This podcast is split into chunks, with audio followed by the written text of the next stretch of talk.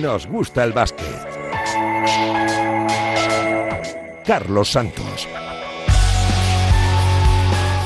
Y Raúl Santavanilla, al frente de los mandos técnicos, ¿qué tal? ¿Cómo estáis? Muy buenas. Bienvenidos una semana más a Nos Gusta el Básquet. ¿Dónde va a jugar Facundo Campazo la próxima temporada? Sigue siendo una de las principales preguntas en el mundo del eh, baloncesto. El argentino sigue persiguiendo su sueño de mantenerse en la NBA, pero esa oferta no llega y empieza a ser receptivo a jugar en Europa. Ahí es donde asoma el Real Madrid como gran favorito para hacerse de nuevo con los servicios del eh, argentino, que está apurando, como digo, las opciones de la NBA. Una liga que está pendiente de dos nombres, de Wembayama, del eh, jugador eh, francés de 2.20 de estatura y que hace cosas absolutamente tremendas. Es capaz de tirar en carrera, de triples de step back, de asistir, de botar el balón. Una absoluta joya al que ya sitúan como número uno del draft del próximo año. Le disfrutamos a cuenta gotas en el Asbel y este año le veremos jugar en el Metropolitans francés. Dos partidos de exhibición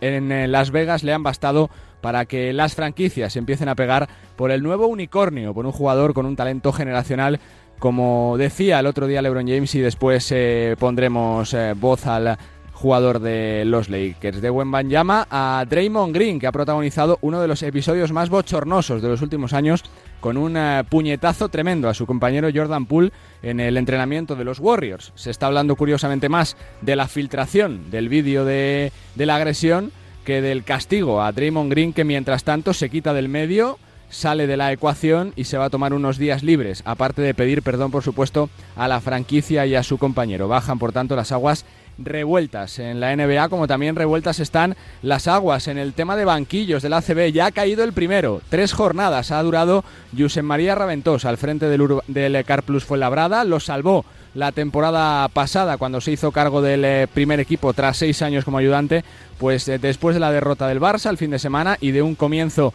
bastante malo de temporada con derrotas ante Granada y ante Breogán, se ha prescindido del entrenador eh, catalán que va a dejar de ser el primer entrenador de Fuenlabrada. Asumen el cargo de forma interina tanto José Luis Pichel como Salva Guardia, hasta ahora miembros del cuerpo técnico fue labreño. También fichajes en eh, Murcia con, el, eh, con la llegada de Nils Giffey, un jugador ex del Alba de Berlín con experiencia de Euroliga y que va a sustituir a otro de los importantes del conjunto murciano, la lesión de James Anderson que le va a tener eh, más de un mes apartado de las canchas. Mientras tanto, Bilbao Basket sorprende con su arranque de temporada. Los bilbaínos junto a Tenerife y Real Madrid están invictos con tres victorias en lo alto de la CB. Mientras tanto, contrastan con el, con el arranque de Girona, todavía sin victorias, pese a tener a Margasol y Aquino Colom en su plantilla.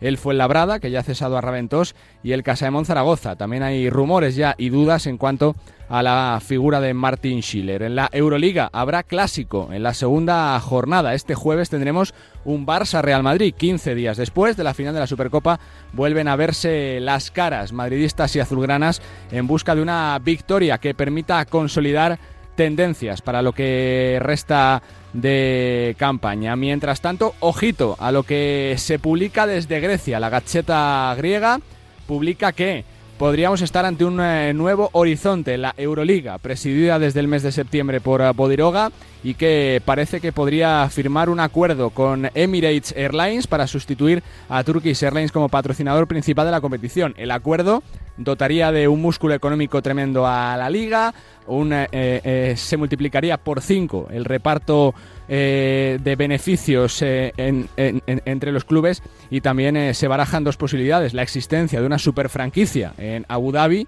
y tres eh, Final Four seguidas en eh, Dubai. Así que pendientes también de esa noticia que podría cambiar el panorama actual de la Euroliga tal y como la conocemos. Además, 10 días para el arranque de la NBA, donde vamos a disfrutar de los nuestros, de Juancho, de Billy, de Garuba, de Santi Aldama y muy pronto de Ricky Rubio, que enfila ya la recta final de su recuperación con Cleveland Cavaliers. Y a todo esto arranca la Eurocup con el Juventud y el Gran Canaria entre los grandes favoritos para hacerse con el título. Este año sin el Partizan, sin el Valencia y sin la Virtus, que han dominado la competición y que van a jugar Euroliga. Así que se abre también eh, una oportunidad de título para dos equipos eh, de nuestra liga. Comenzamos desde ya. Enseguida estamos hablando del futuro de Facundo Campazo y también estamos con un hombre que le conoce muy bien, el seleccionador de Argentina, Pablo Prigioni, que acaba de proclamarse campeón del AmeriCup y que está a punto de arrancar una nueva temporada como ayudante de Minnesota. También felicitaremos a Bilbao Basket por su arranque de temporada 3-0 para el equipo de Ponsarnau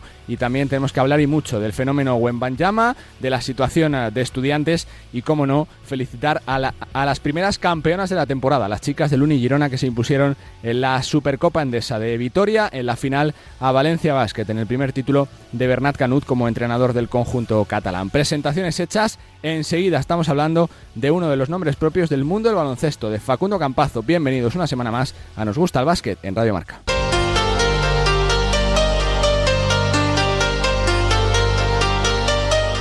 Bueno, nos va a quedar muy argentino. Este nos gusta el básquet en esta semana porque enseguida estoy en Minnesota con un protagonista de altura, con un hombre al que guardamos muy buen recuerdo en el baloncesto español, pero es que otro argentino está en boca de todo el mundo. ¿Dónde va a jugar Facundo Campazo? Es la, es la gran pregunta que a 11, 12 de octubre se sigue haciendo el eh, mundo del baloncesto en el Real Madrid, en el Fenerbahce, que se ha hablado mucho en las últimas horas, una oferta de Dallas, eh, cualquier otra opción de NBA, sea como fuere, está sigue estando el exjugador del Real Madrid sin equipo. Nacho Duque, ¿cómo estás? Muy buenas.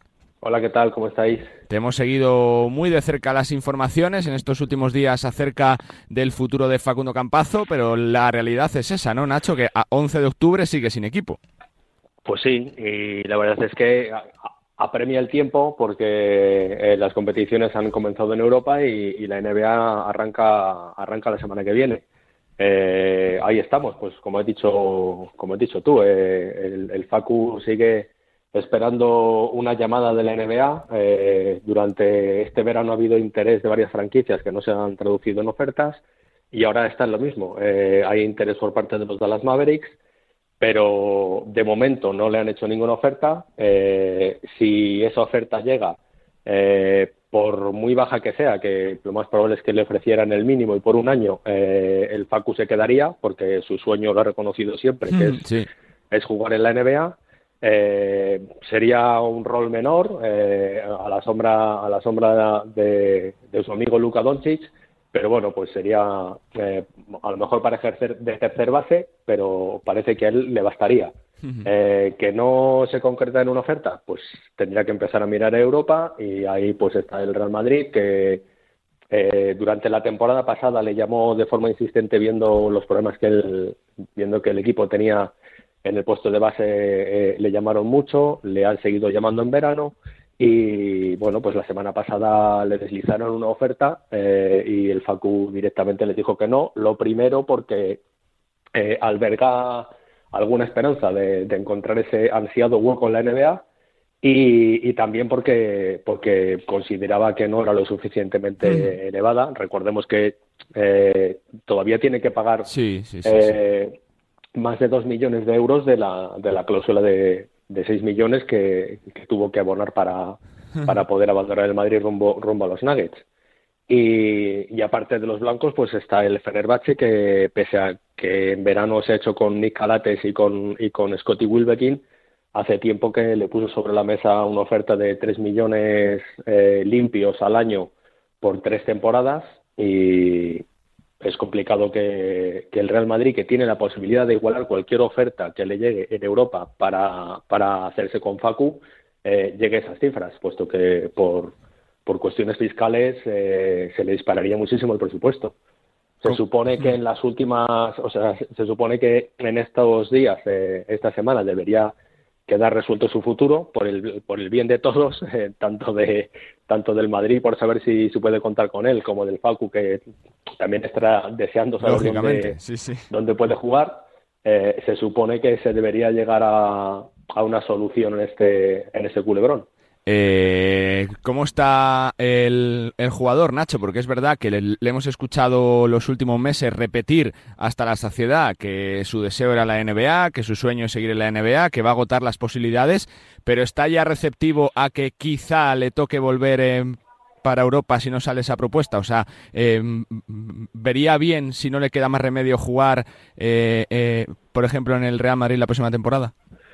A ver, eh, yo creo que jugar en el Real Madrid eh, nunca es un castigo ni, o sea, es que es un, es un, es un premio. Al final es uno de los mejores clubes de Europa, es un, es un, es un club que eh, tiene plantilla para competir por todo, paga bien, creo que la ciudad es fabulosa y la familia de Facu estaba, estaba encantada aquí. De hecho, cuando, cuando se fue a Denver, en una entrevista que nos concedió nos dijo que su madre le decía que no se fuera porque porque estaban pues eso pues cuando la madre venía aquí o la familia estaba aquí pues estaban estaban muy cómodos. Eh, Facu sigue teniendo casa en Madrid por cierto porque tenía una casa ahí y no la ha vendido. Entonces eh, yo creo que poco a poco eh, ha ido asumiendo que las puertas de la NBA se le han ido cerrando le queda un resquicio ahí en Dallas y que, y que si eso no sale, pues va a tener que volver a Europa. Pero, ¿Tú mm, crees, Nacho, perdona que te interrumpa, que el favorito si vuelve es el Real Madrid para jugar aquí otra vez, Campazo? Yo creo que sí. Yo creo que sí. Creo que sí, porque, bueno, aparte de, de las razones personales que hemos comentado ahora, eh, creo que creo que mm, las conversaciones se van a aunque ahora ahora llevan un tiempo sin hablar desde que desde que Facu eh, dijo dijo que no a la oferta del Madrid. No han vuelto a hablar, pero eh, yo creo que si lo de Dallas no sale, las conversaciones se van a se van a reanudar. No sé no sé quién será el primero que llame. Eh, si el Madrid le llamará y le dirá, oye, mira, ya que te has quedado sin esto, mm, nosotros te queremos y eh, te mantenemos la oferta que te hicimos, o eso ya serán será cosa de negociar o a lo mejor es el Facu el que tiene que decir, oye, pues eh, me he quedado ahora sin esto, eh, tengo esta oferta del Fenerbahce, pero vamos a hablar, o yo creo que si, el, si, si la puerta de la NBA definitivamente se cierra, yo creo que creo que jugará jugará en el Real Madrid. La última que te hago, Nacho, precisamente por eso te pregunto, por la negociación con el Real Madrid, ¿no? Se ha hablado mucho en las últimas horas de ese contrato que tenía en el conjunto blanco, que se le pueda volver a ofrecer, del importe pendiente de la cláusula. ¿Crees que lo que puede desatascar todo es que el Real Madrid condone, por así decirlo, lo que tiene pendiente de la cláusula eh, y, que, y que Facundo Campazo llegue, por así decirlo, casi libre al Real Madrid? Yo creo que es una de las eh, es una de las razones por las que se podría desbloquear todo. Lo que no tengo muy claro es que el Real Madrid le llegue a, eh, le llegue a perdonar toda la cláusula. Eh, recordemos que los últimos meses de Facu en el Real Madrid estuvo estuvo jugando sin sin ganar dinero porque esos sueldos ya iban para pagar parte parte de la cláusula que tenía que pagar. Entonces, no lo sé, no sé si se puede llegar a un acuerdo semejante, eh, que un porcentaje del, dinero que gane eh, sea para, para compensar al, al, Real Madrid, no lo sé, pero seguro, seguro que es una de las razones eh, y, de los y, de los asuntos complicados que en caso de que en caso de que las conversaciones vuelvan a vuelvan a existir van a va a ser uno de los asuntos principales seguro se ha ido enredando. La verdad que la situación parecía que se iba a resolver, que alguna franquicia le llamaría y le reclamaría para ofrecerle un contrato. No ha sido así y a 10 días de que arranque la NBA, Facundo Campazo sigue sin contrato y empieza a ser una posibilidad muy real su vuelta al viejo continente y sobre todo al Real Madrid. Seguiremos pendientes de, de la web y, y por supuesto el periódico. Fuerte abrazo, Nacho. Gracias. Un abrazo, adiós. Nacho Duque con la última hora del caso Facundo Campazo. Parece que ahora sí en los días definitivos para resolverse si sigue la NBA, si vuelve al Real Madrid o si tiene cualquier oferta de un equipo europeo que le traiga de vuelta al viejo continente. Bueno, pues es una entrevista que me apetece mucho, eh, la del nuevo seleccionador de Argentina. Lo conocéis de sobra, Pablo Prigioni, uno de los grandes bases de la historia de nuestro baloncesto, lleva varios años eh, en el banquillo de los Timberwolves y bueno, pues hace poquitas semanas se colgaba el oro en el Americapa. Felicidades Pablo, ¿qué tal? ¿Cómo estás? Muy buenas. Hola Carlos, muy buenas, muchas gracias. Bueno, supongo que todavía saboreando, ¿no? El, éxito gigante que ha sido, Pablo. Bueno, la verdad que ya como pasando página, porque a los, a los dos días estaba de, estaba, eh, de vuelta en Minnesota con mucho trabajo, con una temporada eh, ya empezando, así que eh, obviamente pasamos un, eh, momento muy lindo ahí en Brasil, disfrutando de bueno de lo que de lo, de lo que fue el torneo, de, lo que consiguieron los chicos y, nada y pasar página con lo que sigue. ¿Sobrepasó tus expectativas, Pablo? Porque es verdad que días antes del campeonato salió Néstor, te hicieron primer entrenador, casi casi sin trabajar, te fuiste a jugar, o sea, tuvo que ser difícil, ¿no? Con poquito tiempo. Eh, fue difícil y, incómoda la, circunstancia, ¿no? Porque uno no, nunca, le, quiere que pase nada como lo que pasó. Yo había estado en toda la preparación. Sí. Entonces, eh, eh, bueno, eh, había, había visto cómo se habían preparado los chicos y, bueno, no, la verdad que no, no es que superó expectativa. Estaba, yo confiaba mucho en ellos, ¿no? los conozco mucho, algunos de ellos hasta han jugado conmigo. vi que se habían preparado muy bien, entonces como que no, no, al contrario, yo eh, nada, yo, yo esperaba que ellos jugaran al nivel que lo hicieron y que compitieran por el campeonato. Después, bueno, ganar o perder, al final, cuando mm. llegas ahí, puede ser para cualquiera, pero, pero la verdad que, que ellos eh, eh, dieron lo que, digamos, lo que habían mostrado en la preparación y estaban con el hambre, con el deseo de ganar y, eso es lo que les llevó a, a conseguirlo, ¿no? ¿Y qué retos tiene el Pablo Prigioni seleccionador? Eh, sí, eh, obviamente, mira, mi primer reto es ver si soy capaz de compaginar los dos trabajos a la vez. sí, sí, porque eso es estudiado también, sí.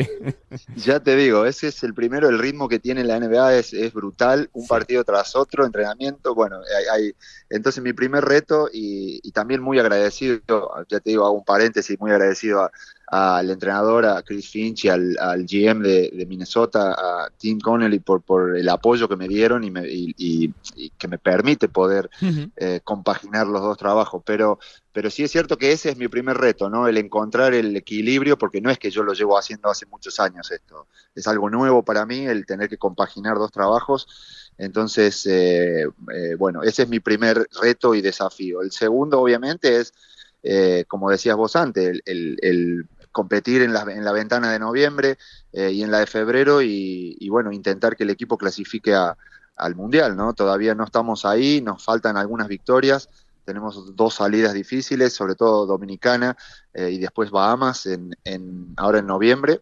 Eh, sabemos que hay jugadores que, quizás no pueden venir, ¿no? Por, por NBA, por, por, um, por Euroliga.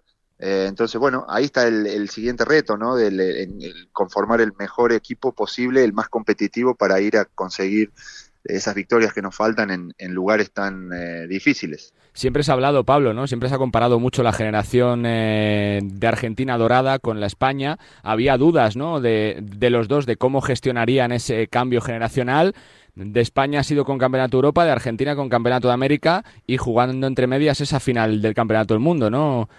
bendita transición, que se diría, Pablo. Sí, la verdad que, bueno, eh, nunca es fácil eh, hacer esas transiciones, pero, pero bueno, eh, estos chicos que están en la selección se han encargado de, mantener el, nivel, de, mantener la competitividad de la selección en lo más alto. si bien es cierto que salvando la distancia, ¿no? Un, un, europeo quizá tiene más nivel que, lo que puede ser un Americap, pero, pero hay que conseguirlo, eh, hay, que, hay que hacerlo y los chicos lo hicieron y bueno, eh, nada, hay mucho por, por, hay mucho por, eh, por construir todavía y, y, bueno, en eso, en eso vamos, vamos a poner foco. ¿Tienes la sensación, Pablo, de que cuando pasa una generación se quedan sus valores, lo que ha enseñado por encima de lo que se ha conseguido, que ha sido grandioso, gigante? Sobre todo de Argentina también, que es tu caso. Sí, yo creo que sí, yo creo que esa, viste, como te decía antes, hay algunos chicos que han jugado con nosotros, ¿no? como, Facu, como, como Lapro, eh, Gaby Deck también entrando, y bueno, eh, creo que ellos también han, eh, han visto lo que era, nosotros hemos visto a las generaciones anteriores, bueno, eso se pasa, es lo que, lo que pasa también ahí en España, que, que mira, España es yo creo que desde 2006 es la mejor selección del mundo, junto con Estados Unidos, y ya eh, sin Pau, sin Marc, sin Juan Carlos, sin José Calderón, bueno, eh, siguen saliendo eh, jugadores que, que, como decís vos, continúan esos valores y, bueno, España es un ejemplo para, para, para todas las demás selecciones también, ¿no? Te quiero preguntar un poquito por tus chicos, Pablo, por la Provítola y por Gavide, que son los que más seguimos día a día por aquello de la dicotomía Barça-Madrid vaya nivelazo de ambos, ¿no? Siendo importantes en dos equipos candidatos a todo en la temporada.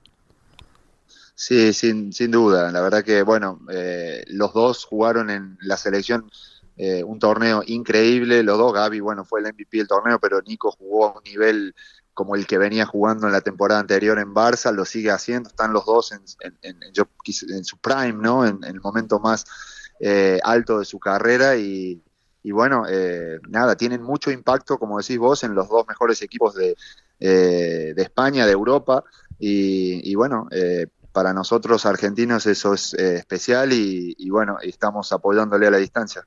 Se está hablando mucho del futuro de Facu, Pablo. No te voy a preguntar qué te ha dicho Facu si ya ha tomado su decisión. Te pregunto si te sorprende como entrenador, por lo que conoces el mercado de la NBA, que no haya tenido tantas opciones de, franquicia como él quizás se pensaba antes del mercado.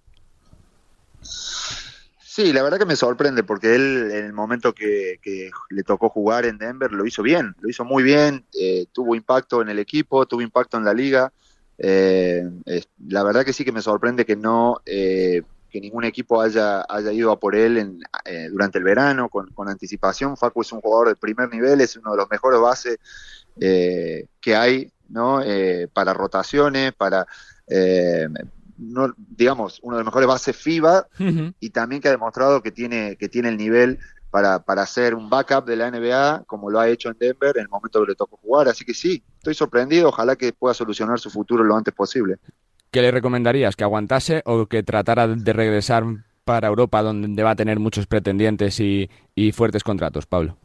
No, no me parece que, yo, que, haya que recomendarle. Creo que él es un jugador ya con una maduro, con una edad, que él está buscando sus oportunidades y, no hay que influir en, él, ¿no? Yo creo que él tiene sus deseos, sus prioridades y, como te decía, ojalá que lo pueda resolver pronto. Voy con otro nombre que ha sonado mucho esta semana, Wen Llama, Pablo. No sé si te ha llegado allí el impacto, supongo que sí, porque evidentemente es el nombre que más eh, se ha visto en la semana.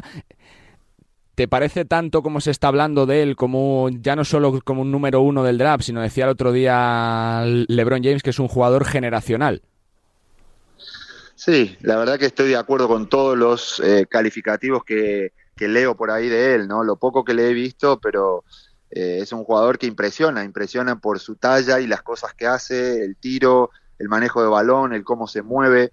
Eh, puede ser, puede ser un, jugador como, como decís vos que decía LeBron James, ¿no? Que, puede ser generacional y la verdad que le vi el otro día aquí en Los Ángeles, en Las Vegas. Sí sacándose una foto al lado de Rudy, de Rudy Gobert, y Rudy parecía pequeño, entonces sí, y yo lo veo a Rudy todos los días aquí en los entrenamientos, me parece gigante, eh, entonces eh, sí que podemos estar ante un jugador que puede eh, que puede ser, digamos, generacional totalmente. Eh, ¿Cuánto ha cambiado la NBA, no, Pablo? Desde que estabas como jugador hasta ahora, ¿no? Que lo, que costaba antes que un jugador eh, de fuera se hiciera hueco, fíjate ahora, ¿no? Doncic, eh, Jokic, Chanteto, Rudy Gobert, dominan los, los jugadores de Europa la liga. Sí, la verdad que la verdad que el cambio en los últimos 20 años ha sido increíble. Lo que como decís vos, lo que costaba para los extranjeros jugar aquí y ahora, eh, bueno, eh, yo creo que eso es mérito también de, mucho del baloncesto internacional que forma jugadores de primer nivel eh, que dominan ¿no? en, un mm. mercado donde normalmente era, era solo americano. Tres que tengo para terminar, Pablo. ¿La NBA es tan importante para los argentinos? Porque se habla mucho, ¿no? De que la NBA es algo por encima del resto. ¿Tiene tanto peso en la carrera de un jugador decir yo he estado en la NBA? mira, yo creo que no solo para los argentinos, para cualquier jugador de básquet, eh, yo creo que ve la NBA como el, el escalón máximo, ¿no? Donde uno puede competir contra los mejores jugadores del mundo. Entonces eso hace que cualquier jugador que sea competitivo, que tenga eh, hambre hmm. de, jugar contra los mejores, eh, su objetivo va a ser la NBA. Entonces, eh, yo creo que eso, eso lo dice todo y para los argentinos no, eso no, no, cambia, es lo mismo, ¿no? Así que, así que nada, la verdad que estando acá, habiendo jugado y trabajando aquí, creo que es la mejor liga del mundo, no hay hmm. duda de eso. y bueno, por eso todo el mundo quiere, quiere formar parte, ¿no? Dentro de tu multifunción, del poco tiempo libre que tienes, Pablo, ¿te da tiempo a seguir eh, la ACB, partidos del ACB, de tus ex equipos, de Basconia, de Real Madrid? ¿Cómo los ves desde la distancia? Sí, a Basconia lo sigo muchísimo, por supuesto, eh, siempre, y siempre lo voy a seguir. Eh, luego, Real Madrid también tengo muchos amigos, por supuesto, y Barcelona, y bueno, y sigo mucho lo, también en este caso donde, donde juegan jugadores argentinos y ahora más, ¿no? Me toca seguirlo mucho más pero sí, sí que siempre tengo un ojo y veo los resultados y, bueno, eh, nada, eh, como ya sabes, eh, para mí la CB ha sido todo, me ha, me, ha, formado en todos sentidos, como persona, como jugador, y, nada, siempre va a estar en, en, mí, ¿no? El, la ACB es como, es como siento que es parte, ¿no? Así que siempre voy a estar pendiente de, ella y, y por supuesto de la Euroliga, que hay, que hay partidos muy, muy interesantes, hay jugadores muy interesantes que siempre me gusta mirar. La última que te hago, Pablo, te lo tengo que preguntar. ¿Causaron bastante impacto tus palabras después del campeonato sobre las nacionalizaciones FIBA? ¿Crees que se desvirtúa un poquito el baloncesto permitiendo las nacionalizaciones, que se tendría que endurecer un poquito, sobre todo por el caso de España, ¿no? donde ha sido tan decisivo Lorenzo Brown para el Campeonato de Europa? Eh, no, mira, yo pienso, eh, digamos, la, di, mi opinión y es una opinión personal, no pretendo sí, por que supuesto. cambie nada, digamos, no, no, no pretendo cambiar nada, yo simplemente diferencio lo que es la competencia eh, internacional de selecciones con lo que son las ligas profesionales, ¿no? Eso es, eh, la liga profesional es nuestro trabajo, lo, lo hacemos por, por, por eso, porque trabajamos, porque nos pagan, por dinero, eh, porque amamos también el juego, obviamente, pero lo otro es, tiene otras cosas, ¿no? Tiene otros condimentos y, nada más, es por eso que, yo lo siento de esa manera, pero no, como te decía antes, España es la mejor selección desde 2006 eh, hasta, hasta la fecha, porque hace un trabajo increíble, no porque tiene un jugador eh, nacionalizado, digamos, eso, eso, no, eso no, no, no hay duda, no hay duda de eso. Eh, Así que, así que no, no, no, no tengo mucho más que decir. Como te digo, no pretendo que se cambie nada, es simplemente una opinión personal, como hay muchos que piensan de una manera y otra, es libre. Totalmente. Eh, no hay, no hay, eh, se, se, puede hacer, entonces no, no, no hay ningún problema en ese sentido por mi parte.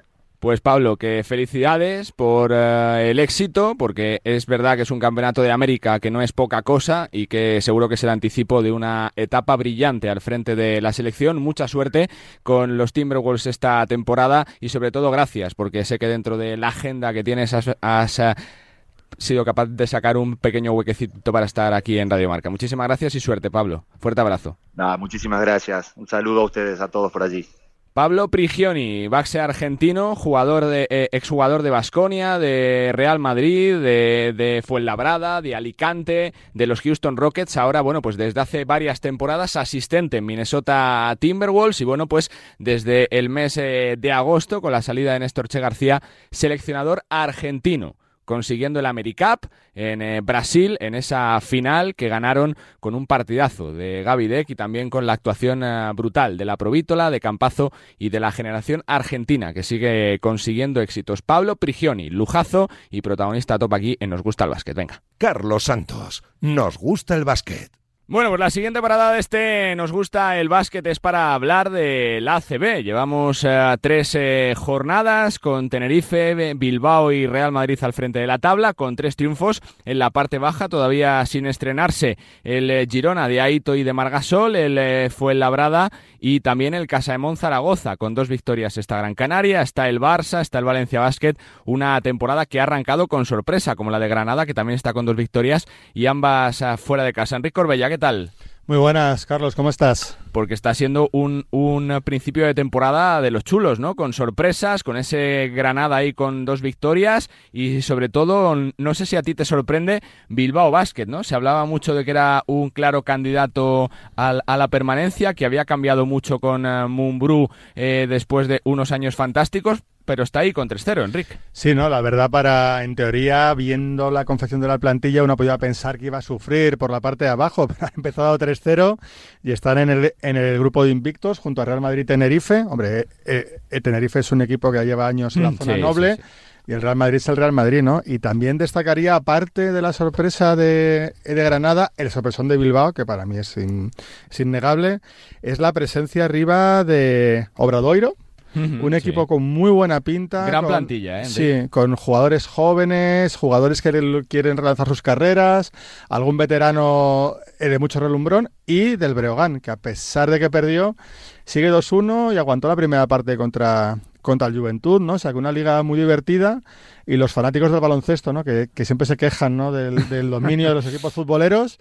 De momento, estas tres primeras jornadas, eh, estarán contentos. Te quiero preguntar por Bender, eh, uno de los nombres propios de la temporada, Enrique. ¿te, parece un caso Musa? Es decir, un jugador que venía quizá tocadete en lo psicológico, con las expectativas eh, muy altas en los últimos años, con problemas de lesiones, quizá de confianza, pero oye, eh, se ha puesto a jugar con Moncho Fernández, le ha puesto a trabajar y está siendo de lo destacado de la temporada, ¿no? O sea, yo no sé si su impacto va a ser como el de Musa, ¿no? Porque es una cosa que se ha visto pocas veces en la historia del ACB pero sí es verdad que es un jugador que los tres primeros partidos cada día un poquito mejor, que tiene un talento indiscutible, que se perdió un poco como jugador o perdió su confianza en su experiencia en la NBA en, su vuelta al Maccabi y que tiene 23 años, 24, o sea, tiene un margen impresionante y Obradoiro es un equipo especialista en relanzar carreras y especialmente de relanzar carreras de jugadores altos. Eh, te pregunto por la zona baja, de los equipos que están sin victorias todavía, de Girona, de Fuenlabrada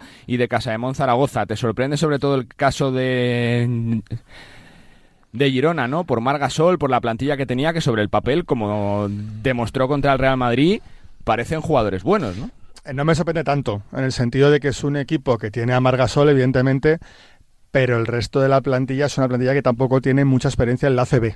O sea, tiene jugadores si ficha Oriola será diferente, ¿no? Claro. Si, ficha Oriola eh, dan un salto en el juego interior impresionante porque tienen dos pivots de selección española prácticamente, pero les falta experiencia, les falta experiencia los está Quino Colón, pero Quino Colón no está jugando tampoco una barbaridad y les falta experiencia. Que, que hayan perdido los primeros partidos tampoco me sorprende tanto. Zaragoza, eh, Zaragoza lleva unos años un poco irregular y luego fue Fuenlabrada ha perdido tres partidos. Es verdad que los dos primeros los compitió y los perdió por muy poco. Ya luego contra el Barça pierdes. Pero sí es verdad que, que lo de Girona puede, llamar la atención, pero no, pero no tanto. Es, es, es un recién ascendido, Carlos. ¿Tú entiendes, Enrique, que se esté hablando ya de posibles cambios de entrenadores después de tres jornadas? Sí, sí, sí, entiendo, porque empezar con 3-0 con 3-0 algún equipo, o sea, no entiendo. O sea, puede sonar. Es que con 3-0 pierdes uno más, dos más son 5-0. Pero la temporada son 34 partidos, Enrique. Ya, pero cuando empiezas con 5-0 es muy difícil levantarlo. Las, las oficinas se ponen nerviosos. Yo soy partidario de mantener a los entrenadores. También te lo digo, si no crees en un entrenador, aunque haya ganado partidos, si no crees, o sea, hay, hay que tomar decisiones. Pero si tú crees en un entrenador hace un mes, porque pierda tres partidos, no tienes por qué dejar de creer, ¿no? Más yo, yo siempre pienso que los entrenadores en ACB, especialmente los españoles, son muy buenos todos. Y la última que te hago, Enrique, por lo que te toca en lo cercano también de corazoncito, el tema de estudiantes. Eh, la cosa está estoy roto. complicada, ¿eh? Complicada porque ayer se abría un proceso también de nueva adquisición de acciones, eh, de ampliación de capital. Se habla de Avenza como posible candidato para la presidencia. No sé, Enrique, ese, ese tema institucional, ¿no? Con la deuda que tiene el club, con lo que necesita para consolidarse, ¿cómo está? El problema, primero hay un problema deportivo, ¿no? Que han empezado perdiendo, un equipo que en teoría tiene que intentar luchar, perdieron de 30 la primera jornada. Eso evidentemente no ayuda a crear una, una situación estable en el club. Eso va a empezar. Eh, que te metan 30 puntos en la segunda parte, eh, pues puede crear tal. Y si a eso le sumas, como comentas tú, la situación del club, lo de la, lo de la compra de acciones, ampliaciones de capital, que si entra un nuevo propietario, que si no se sabe cuál es la deuda real, que si hay, eh, parece que hay movimientos como que el que quiere comprar el club no está muy contento con lo que hay por dentro, o sea, hay mucha, mucha duda, ¿no? Sobre lo que puede llegar a pasar tanto a nivel deportivo como institucional, pero mucha, ¿eh? La, la solución más drástica sería un cambio en la, en la dirección del club, o sea, cambio de, presidencia, cambio de gestores, totalmente. Hombre, evidentemente es, es, una medida drástica. Lo que pasa que, evidentemente, si tú quieres una cosa, tienes que comprarla.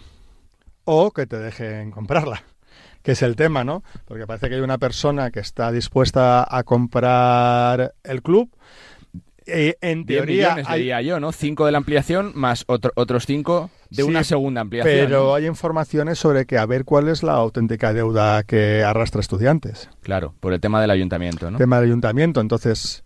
Y luego también eh, los actuales gestores están diciendo que si viene alguien con el dinero. Se van. Que se van. Pero luego el que viene con el dinero dice, oye, se van, pero me, aquí hay cosas que no me están cuadrando. O sea, no me es, dejas el pufo aquí, claro. no, no es todo tan, tan claro como parece, ¿no? De que, mira, son tres habas, yo te compro tres habas, esto es mío. No. Está el club, está la fundación.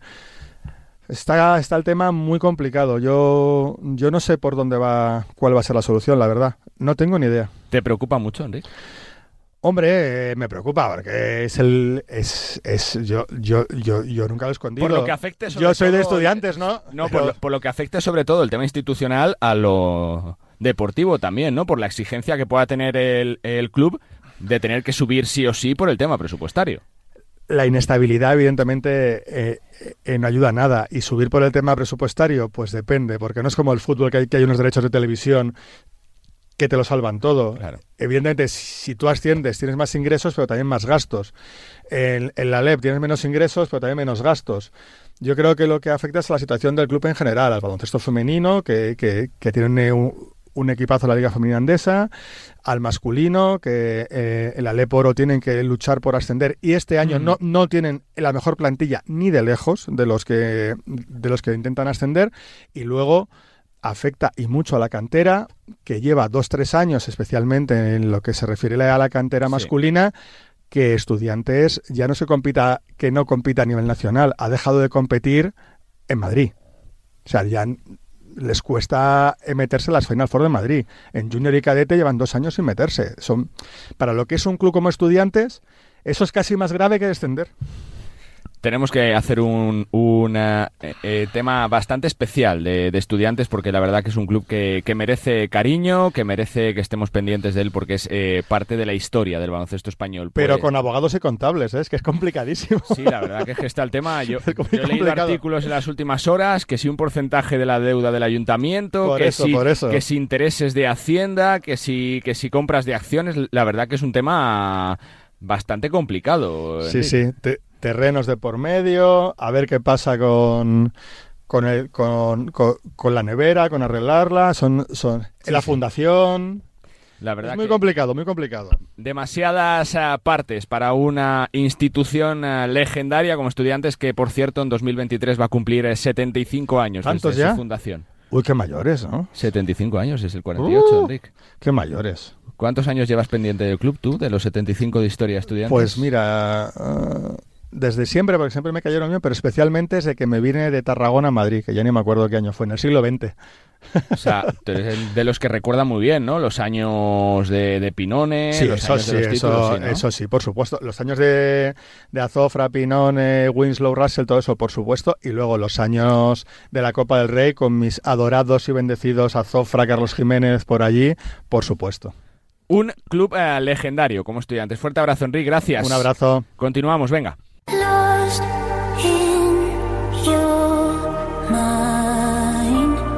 Pues hay una ciudad en este arranque de temporada que está sonriendo porque las cosas están saliendo bien. Es verdad que era un verano importante, un cambio de ciclo, un cambio de rumbo. Después de unos años fantásticos con Alex Mumbrú en el banquillo, llegaba Ponsarnau con una metodología diferente de trabajo, con una forma diferente de jugar, con una plantilla construida prácticamente desde cero de nuevo, con jugadores muy interesantes que conocían la liga y la verdad que el arranque está siendo de sobresaliente. ¿Sí o no, Rafa Beato? ¿Qué tal? Muy buenas, ¿Cómo Charlie. estás? Pues sí, la verdad es que frotándonos los ojos y alegrándonos por, por este arranque de temporada después de un verano muy convulso, con, con muchas lesiones, con jugadores pues fuera de, de combate demasiado pronto y para mucho tiempo, como el caso de Tomeu Rigo, el capitán, como Andrew Goodelock, eh, con, con muchos fichajes, con muchos hombres nuevos, con una era post-Mumbrú que parecía que, que iba a ser un poco más caótica y un poco más, eh, bueno, pues, pues es que estábamos acostumbrados a Mumbrú Sí, muchos años, sí, ¿no? sí. Cuatro últimos como entrenador, muchos también como jugador, los nueve anteriores.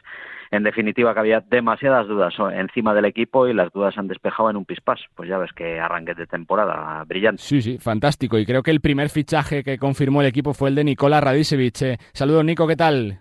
Hola, ¿Cómo estás? buenas a todos. Muy bien, muy bien. Bueno, supongo que satisfechos, ¿no? Con el arranque de temporada, contentísimos. Hombre, claro, es que sabemos que la vida es mucho más fácil cuando, cuando ganamos y todo mucho más contento, mo- mo- motivado, así que no, no me quejo, no me quejo.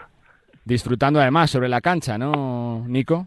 Claro, claro, es que disfrutamos eh, mucho juntos, eh, también en, en entrenamiento hay más eh, motivo para, para trabajar, es, es una buena energía y bueno, espero que, que vamos a seguir en, en esta línea. Son tres en Liga, más una en Champions. Nicola, ¿cómo se ve la Champions? Como una opción de, de jugar, de pasárselo bien, pero supongo que tampoco sin renunciar, ¿no? Oye, que, ¿por qué no, no, Nico? Nosotros queremos competir en, en todas las competiciones, eh, también en Champions, que hemos empezado bien, hemos ganado en una, en una cancha complicada y en, eh, contra Nimburg. Y bueno, estamos con, con ganas de, de jugar primer partido en, en, en, en, eh, Miribilla. Y claro, nos vamos a competir, tenemos nuestros ob- objetivos y vamos a, a ir a, a ganar todos, todos los partidos que, que, que jugamos. ¿Cómo está el vestuario, Nico? Porque claro, son tres victorias. No sé si se ve como 3-0 que estamos arriba líderes o que son tres menos para la permanencia, lo que queda. Eh, bueno, eh, que como te he dicho antes, eh, en deporte es muy fácil. Cuando se Sí. gana, todo, todo es bueno, pero estamos contentos, estamos, estamos motivados, estamos con, con, con focus. Eh, Estoy muy bien, hemos hecho muy, muy, muy buen trabajo, pero todos sabemos que realmente no hemos hecho nada. Es un inicio de temporada, hemos ganado tres partidos súper bien, pero hay que seguir trabajar duro, hay que que hay que hay que seguir juntos y bueno nos que, que sabemos todos que ACB es una liga muy muy complicada que hay muchos partidos y hay que hay que ir partido a partido Dale, Rafa. Eh, sí, le, diría a Nico, y, preguntándole un poco por su posición, que los equipos se hacen desde la base. Y en este caso los bases se ha puesto especial importancia, ¿no? En, que Nico Radicevic eh, pues pudiera estar eh, junto con Lude Joaquinson haciendo una buena pareja, ¿no? Yo creo que a partir de ahí los dos sois bases de pensar y de jugar y a partir de ahí se construye el equipo, ¿no? Eh, bueno, sí, eh, es que yo creo que, que somos una, una pareja de bases eh, buena porque somos jugadores dife- poco diferentes, ¿no? Cada, cada uno eh, tiene, tiene su cosa que hace, que hace mejor. También yo creo que, que podemos jugar también juntos en la pista y bueno, es que hablamos mucho con, con, nuestro entrenador y él nos da muchas libertad de, de y que, que, pide de nosotros que dirigimos a este equipo y bueno, yo creo que oh, hasta ahora hemos hecho un buen trabajo nosotros dos. Creo que otros compañeros disfrutan con, con nosotros en la pista y nada, hay que, se- hay que seguir así. Sí, es un, es un equipo muy atípico, Carlos, el que ha conformado Bilbao Basket, y un tanto sorprendente, porque tiene dos bases clásicos, de los que ya parece que no hay, ¿no? Ahora parece que todos tienen que meter muchos puntos y, y quizá lo de dirigir y dejar para otro, ¿no? Aleros que tampoco pues son los principales eh, anotadores y, y pivots indetectables, ¿no? Y que meten mucho miedo por aquello de que tamponan muy bien, ¿no? Es un equipo muy muy raro, ¿no? Y que además habéis casado todos muy bien, ¿no? Os, os lleváis fenomenal, ¿no, Nico? Uh, sí, sí, de verdad que después de una, una pretemporada un poco complicada que hemos tenido, donde no podíamos eh, entrenar todos juntos, eh, casi todos los partidos de pretemporada no, no podíamos jugar juntos, que poco a poco ya cogemos eh, todo, cada uno encuentra su rol y yo creo que cada uno de nosotros disfruta en este rol que tiene en la pista y que jugamos en, un, baloncesto de, de equipo, ¿no? Que, que siempre buscamos mejor opción y bueno, también que hasta ahora yo creo que es- tenemos mejor defensa de la liga, que Sí. gracias, gracias Sí. a nuestro, nuestros pivots, que también son unos pivots diferentes. Tenemos un Kai que, que puede defender uno contra uno también contra un base. Otro es Jeff, que es un, un, un, uh, un pivot alto que que ahí cuando entras en la pintura te da un poco de miedo, que también tenemos otros jugadores con, con buen físico, con buen cuerpo y nada, yo creo que como todos pueden ver que disfrutamos todos en la pista y que jugamos un, un, un baloncesto bonito, yo creo.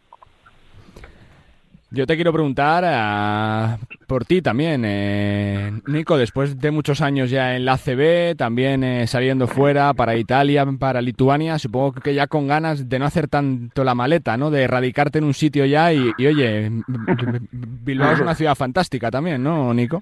Hombre, claro, es que, de- bueno, desde que, que, que salí de, de, de España, mi objetivo siempre era de, volver a ACB, porque es mejor, mejor la liga de, de Europa, ya, ya yo conozco esta liga y bueno, no podía, no podía encontrar mejor sitio de esto que, que Bilbao, que es una, una, una, una ciudad muy, muy bonita y el club que es un club muy muy buen organizado con, con unos aficionados que como todos saben que Miribilla siempre está llena siempre ocho mil personas o más. Y de verdad que, creo que que, que elegido bien este verano y estoy estoy muy contento Antes de dejarle a Rafa que remate con la última, Nico, eh, como serbio, nacido en la ciudad de, de Selko en eh, Kakac, eh, ¿te sorprende un poquito que la selección eh, no consiga tanto éxito con los jugadorazos que tenéis, con Nikola Jokic, con Vasily Emisic, con Milos Teodosic, con Kalinic, con Bogdanovic? Son jugadores que son eh, referencias del baloncesto europeo, pero cuando llegan las grandes citas hay pinchazo, Nico. ¿Qué pasa? Bueno, bueno, no, no sé, creo que si hablamos de este campeonato de Europa, creo que simplemente fue un partido malo que ha decidido todo, ¿no? Que eh, selección serbia ha jugado increíbles cinco partidos y bueno, es que eso, eso, esa es la cosa de, de, de sistema de, de como, como de campeonato de Europa, Sí. que, un, que un, un mal día, un, un malos 20 minutos te, te puede decidir otro y nada, hay que eh, de verdad que tenemos unos jugadores muy buenos que MVP de NBA, MVP de, de Euroliga y bueno, eh, ahora nada, hay que olvidar esas cosas porque estamos en una situación un poco complicada para para para cualificarse para el próximo campeonato del Sí. mundo y hay que concentrar en esto y a ver qué, qué vamos a hacer. Cierra, Rafa. Sí, le iba, le iba a preguntar y a, a que nos desvelara un secreto. A ver. Todos los jugadores que habéis venido de fuera, es mentira que habéis venido todos de fuera y que no os conocíais, porque parece, parece increíble, ¿no? El vestuario que hay en, en Miribilla y, y allí parece que lleváis jugando toda la vida juntos y, y habéis formado un, un grupo y una química que hay entre todos vosotros que es increíble. Yo nunca había visto cosa igual y fíjate que llevamos años aquí con todos los años cambia la plantilla, muchos jugadores, pero como este año no se ha visto cosa igual. Eso, eso es verdad. Con, con, en, en, en deporte moderno, con tantos cambios de jugadores, de entrenadores, nunca, nunca sabes qué, qué química vas a tener. Y de verdad que nosotros tenemos mucha suerte de, de tener eh, eh, química súper buena, que hay gente eh, muy, muy, muy buena dentro de, de equipo. Uh, tanto como jugadores, uh, fisios, el, uh, entrenadores, todos y bueno, estamos, creo que esto, esto también es un, uno de las razones por qué jugamos como, porque jugamos bien y una de las razones por este gran inicio de, de, temporada y espero que vamos a seguir así, porque como te he dicho antes, cuando se gana todo es más fácil. Pues la verdad que, que, es un placer, Nico, tenerte de nuevo de vuelta por la CB, disfrutar y sobre todo felicidades por este arranque de temporada que seguro que, que se barrunta algo realmente grande lo que está haciendo Bilbao Basket. Eh, suerte y gracias, Nico. Gracias, hasta luego. Fuerte abrazo también, Rafa, gracias. Un abrazo, hasta luego. Los protagonistas del arranque de temporada, los hombres de negro, los chicos de Jaume Ponsarnau, el Bilbao Basket con Nicolás Radisevich. Continuamos, venga. I'm sorry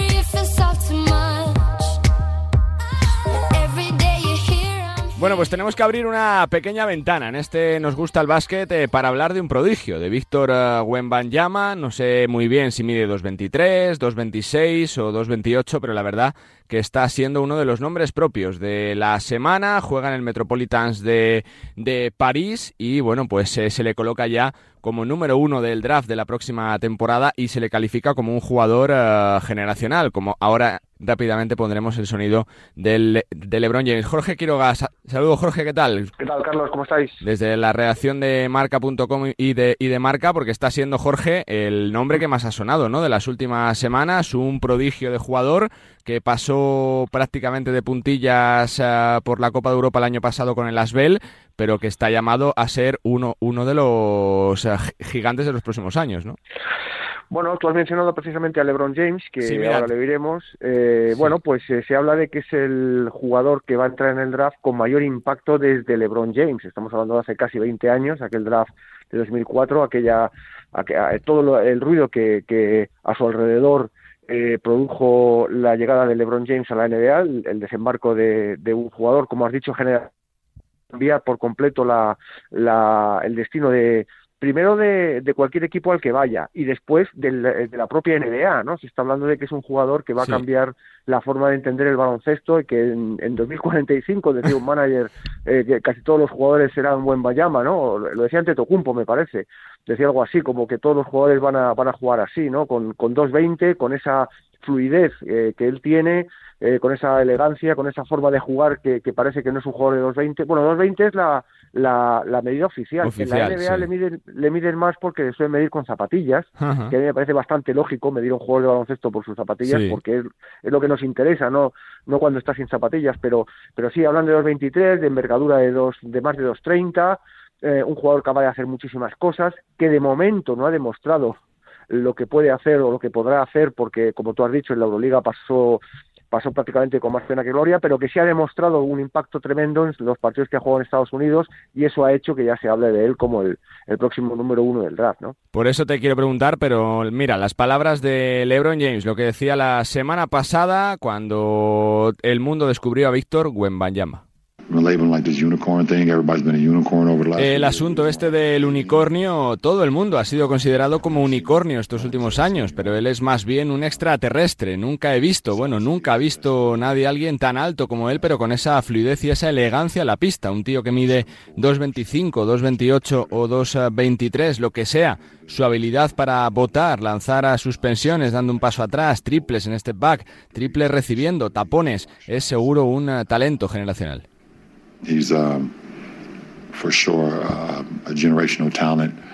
Si lo dice LeBron, va a misa, ¿no, Jorge? Bueno, lo dice LeBron, lo dicen los managers, Sí, sí. lo dice todo el mundo, ¿no? Todo el mundo está coincide en que es un jugador especial. Eh, hay que hay que entender que la, el, el, eh, el epíteto o el, o el calificativo de unicornio lo empezó a acuñar eh, Kristaps Porzingis Sí, en su llegada a la. NBA, precisamente por eso, por su altura y su forma de jugar. Pues más o menos habría que entender a Wembayama algo parecido, ¿no? Es probablemente un jugador más más eh, multitalen- m- eh, multitalentoso que, que, que el letón, eh, hace más cosas eh, y por eso se le, se, le, se le denomina unicornio. También a, a Holmgren, la llegada de Holmgren también habló de, se hablaba de unicornio. Hay un jugador que es Scott Henderson con el que está eh, peleando, digamos, Wembanyama por ser número uno, aunque todo parece que, que indicar que va a ser el francés. Y esto provoca también, Carlos, un problema en la NBA, que es el de la palabra tanking, ¿no?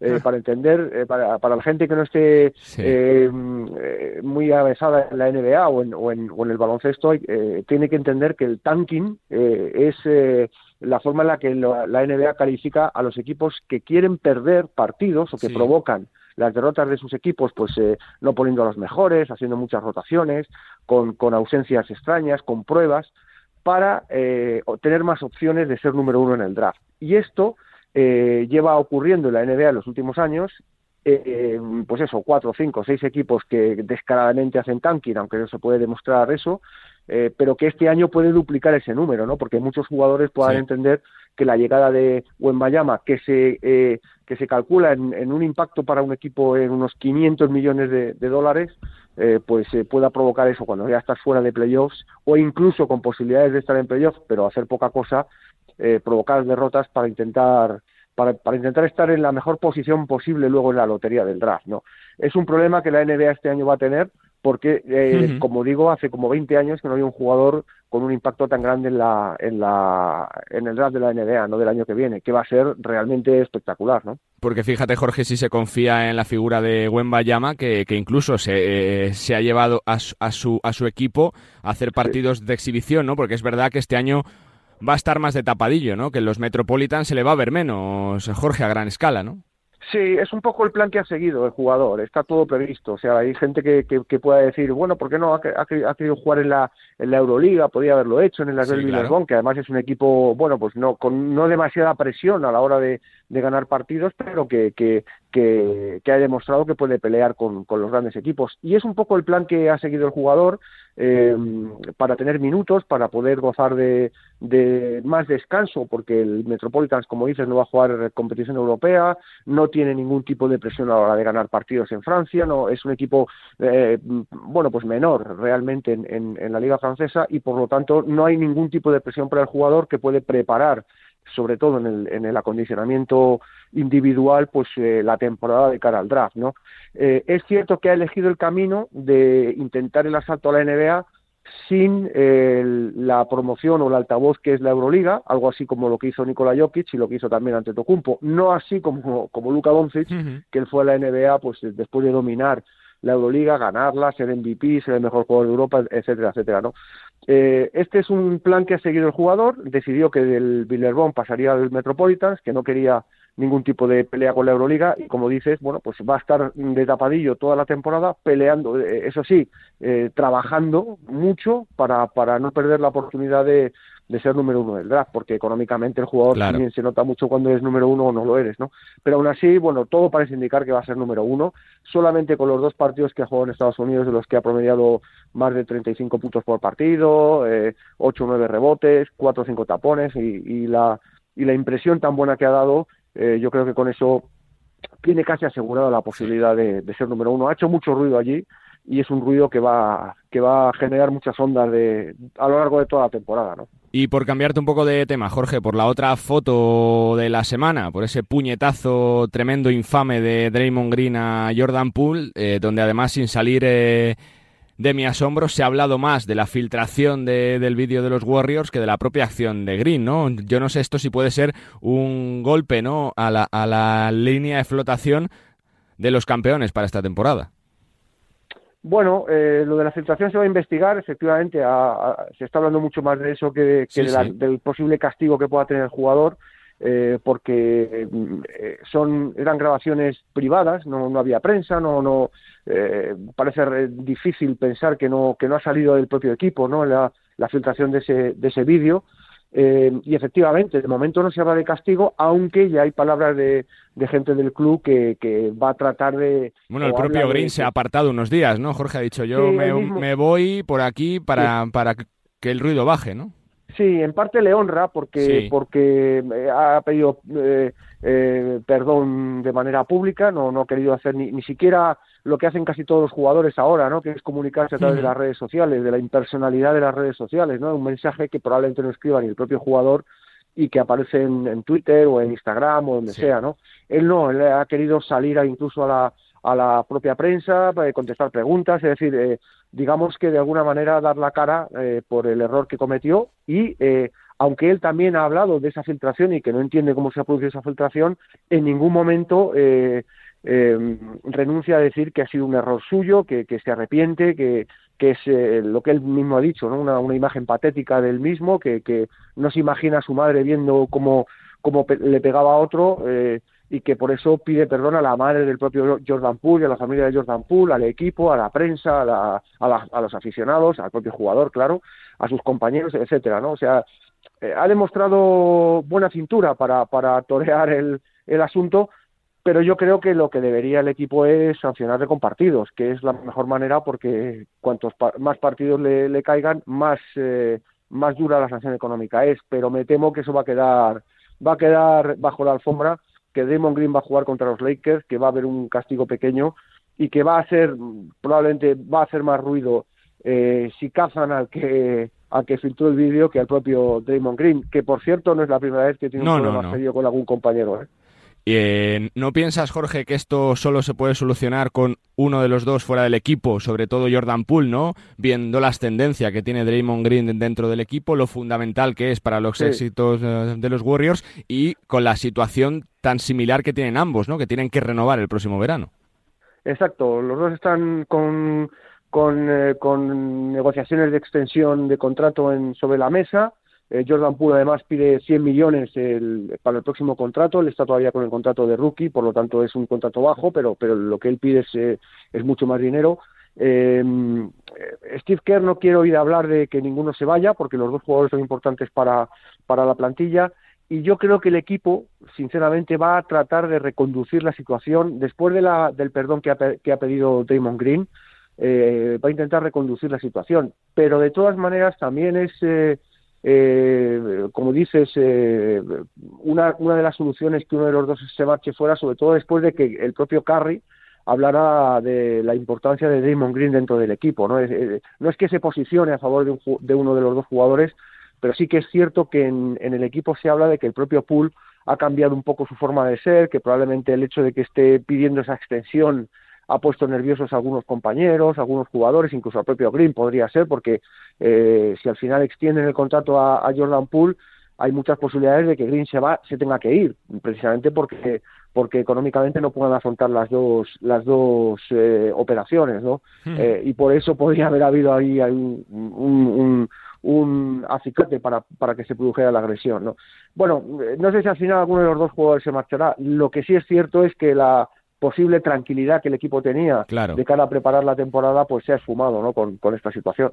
La verdad que una de cal y una de arena. La positiva, Víctor Wembayama, ese futuro jugadorazo, futuro número uno del draft, que la temporada pasada pudimos disfrutar a ratitos con el Asbel y que este año parece que en el Metropolitans a 92 va a preparar a su salto fulgurante a la NBA. Y la mala noticia, pues esa pelea entre Draymond Green y Jordan Poole, que parece que ha sacudido un poquito la tranquilidad, como decía Jorge Quiroga de los campeones Warriors. Pues Jorge, que te leemos y que te seguimos, que siempre es un placer. Muchas gracias.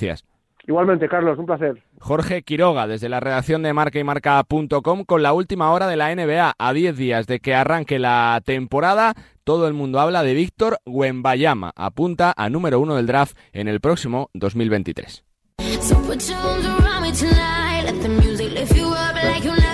So Bueno, pues tenemos que felicitar también a la primera eh, campeón de la temporada en baloncesto femenino. Son las chicas del Uni Girona que se impusieron en la Supercopa de Vitoria después de un torneo yo creo que perfecto, con un eh, buen partido en eh, semifinales ante Araski, sobre todo con esa final en la que supieron eh, sufrir y rematar con un buen final de partido ante el eh, Valencia Basket. Su entrenador es Bernat Canut.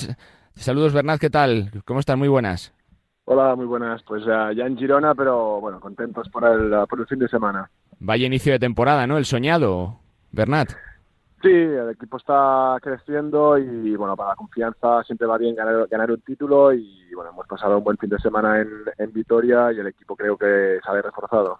Porque es la realidad, ¿no? Que para la confianza viene muy bien, porque es verdad que estamos en pretemporada, que hay jugadoras que te han llegado hace apenas dos días, fichajes que se han cerrado hace tres días, pero oye, que si se empieza con título, mejor que mejor. Sí, exacto. Yo creo que estuvimos a un, a un buen nivel, como todos los equipos, eh, de forma irregular, quizás buenos y malos momentos en los, en los dos partidos, pero me quedo con que el equipo supo torear ¿no? los malos momentos y, como te decía, el equipo sale sin duda reforzado. Y con la presencia de Rebeca Garner, que está siendo ya un- una, una jugadora consolidadísima. ¿eh? Fíjate que, qué año lleva, ¿no? Mejor jugadora de, de la liga el año pasado, debutante en la NBA femenina eh, hace cuatro meses y ahora título de Supercopa y, y siendo la mejor jugadora, Bernat. Sí, la verdad es que es, un lujazo poder contar con, con una jugadora como ella, porque además del, del talento que tiene, es una jugadora muy humilde, muy trabajadora, que siempre piensa en el, en el equipo y que va mucho más allá de sus ah, números, ¿no? O sea, tener una, una jugadora así de referencia es un lujo para cualquier entrenador. Eh, Bernat, ¿te ha dado tiempo ya a inculcar a ciertas eh, pautas tácticas que quieres dentro del equipo? Te lo digo por el poquito tiempo ¿no? que ha habido de, de preparación, por la pretemporada, por los fichajes. Es verdad que hay, que hay muchas jugadoras del año pasado, pero ya se nota tu mano o todavía no. Yo creo que hemos entrado, este fin de semana hemos entrado en el camino que queríamos, ¿no? La, la pretemporada ha sido muy complicada, eh, ha costado muchísimo inculcar cosas porque, bueno, las jugadoras han, han llegado eh, recientemente, ¿no? Y, y- pero bueno, sí que se empieza a notar, eh, sabemos hacia dónde queremos ir, hay mucho recorrido por delante, pero sí, ya ayer y antes de ayer vi cosas tanto en defensa como ataque que de las que me reconozco, sí. Eh, viendo el nivelazo de la Supercopa, ¿esto va a ser eh, cosa de tres como el año pasado, de Girona, Valencia y Salamanca o no, Bernat? Yo lo que tengo muy claro es que, cada fin de semana a nivel de liga será, será partidazos porque los equipos te, preparan muy bien y tú puedes tener un día no muy muy bueno y cualquier equipo te puede ganar, ¿no?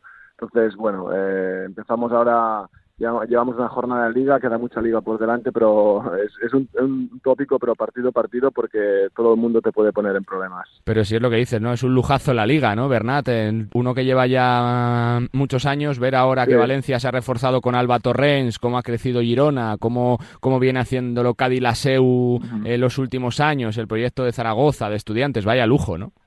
Sí, mira, yo llevo, llevo 10 años en la liga y mis primeros años de ayudante, la verdad es que el nivel era época de, de crisis económica y el nivel era bastante más bajo y ahora, pues lo que te decía, ¿no? Es que cada fin de semana sabes que te vas a la guerra y que no puedes dar ningún par- partido por fácil porque porque lo vas a perder, ¿no? Entonces hay que prepararse eh, tácticamente, pero también mentalmente para cada partido y esto es un lujazo para, para el espectador.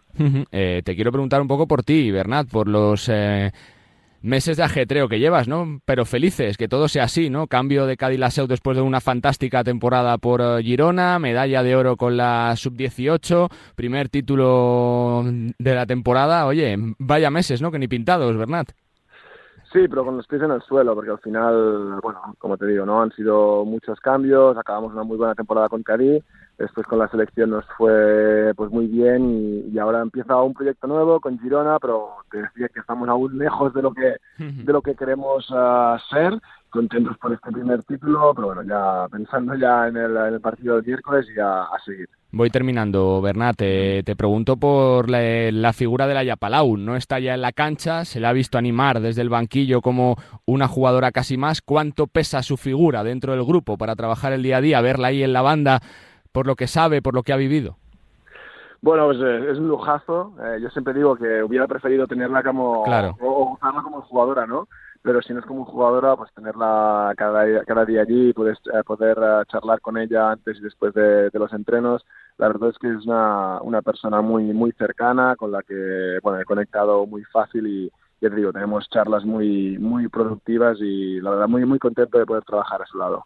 Eh, somos muy presentistas eh, casi siempre, Bernat, con el tema de, de éxitos de- del corto plazo, pero oye, ver que, que el verano que se ha hecho en las selecciones es eh, eh, de este éxito es para ser realmente positivos para el futuro, ¿no? La sub-18, con la sub-16, con la sub-20, que hay relevo garantizado, ¿no? Yo creo que sí, y es importante que, pues bueno, que haya más proyectos a nivel de baloncesto español que apuesten, apuesten por estas jugadoras jóvenes, que estas jugadoras tengan que decidir realmente eh, si ir a Estados Unidos o, o quedarse aquí, ¿no? Yo creo que el tema de la Liga Challenge pues ha ayudado a que haya varias, varias jugadoras que elijan eh, quedarse aquí y después esto, ¿no? Clubes que apuesten por la- el producto nacional, porque muchas veces vamos a, a fichar jugadoras extranjeras con menos talento que, que las que tenemos aquí, ¿no? Hay que, hay que apostar por estas jugadoras, como ya hay clubes que están haciendo, porque son, el, son el futuro de nuestro básquet. Bernat, pues solo me queda felicitarte, darte las gracias por eh, tu tiempo, que el inicio de temporada ha sido fantástico, que seguro que hablamos mucho de Girona esta temporada por lo bien que lo va a hacer y que salga todo estupendo. Fuerte abrazo y gracias, Bernat. Un abrazo, gracias. Bernat Canut, entrenador de Uni Girona, primer equipo campeón de la temporada, se llevó la Supercopa de Vitoria al derrotar en la final a Valencia Basket en un inicio prometedor de una temporada fantástica la que se nos viene por delante con las primeras campeonas, las chicas del Uni Girona que entrena mm, Bernat Canut. Continuamos, venga. Pues con las palabras de un triunfador como Bernata Canut y Suni Girona ponemos eh, punto y final a este ratito de baloncesto. A este nos gusta el básquet hablando de lo que más nos gusta, de la pelotita naranja y del eh, mundo de la canasta, que nos sigue dando muchas noticias. El mercado parece que vuelve a activarse y nombres eh, importantes que están a, por decidir su futuro, como el de Campazo a las puertas de un clásico de Euroliga, con mucho también en juego, por supuesto, siempre que se enfrentan los dos gigantes del baloncesto español y dos de los mejores equipos del viejo continente. Que ha sido un placer, como cada semana, acompañarles, que sean felices, que disfruten de la vida, que disfruten de Radio Marca y que nosotros volvemos la semana que viene, porque ya sabes que todas las semanas en Radio Marca nos gusta el básquet. Chao.